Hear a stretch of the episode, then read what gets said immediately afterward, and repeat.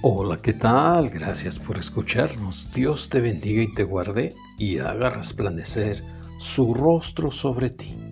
Hoy quiero que reflexionemos acerca de cómo enfrentar nuestros temores. Leemos en el libro de Segunda de Timoteo, capítulo 1, verso 7.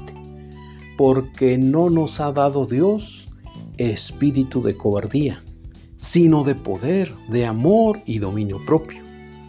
El temor paraliza y te deja sin movimiento. Todos alguna vez hemos sentido temor a algo. Déjame te cuento una historia. Una mujer decidió enfrentar todos sus, temores sin la ayuda de Dios. Decidió ser parte de la Fuerza Aérea. Metió su solicitud y fue aceptada. Todos los exámenes los aprobó juntamente con los de conocimiento intelectual, disciplina, responsabilidad. Solo le quedaba uno para formar parte de la Fuerza Aérea y consistía en saltar de un trapolín de 10 metros de altura en una alberca olímpica. Ascendió por los escalones y se dispuso a dejarse caer. Pero pasado el tiempo que le asignaron de dos minutos y tras muchos intentos no lo logró. Solo se quedó paralizada y no pudo saltar, así que no fue posible ser parte de la fuerza aérea. El miedo es una sensación de temor ante un peligro en contra de tu vida y nuestro cuerpo reacciona al inmovilizarnos. El temor no lo vamos a poder vencer sin la ayuda de Dios. Leemos en su palabra, mira que te mando que te esfuerces y seas valiente. No temas ni desmayes porque el Señor tu Dios estará contigo en donde quiera que vayas.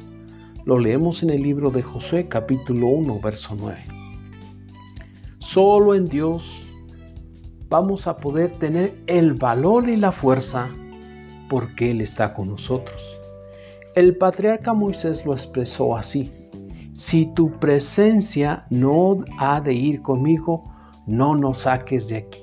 Lo leemos en el libro de Éxodo capítulo 33, verso 15.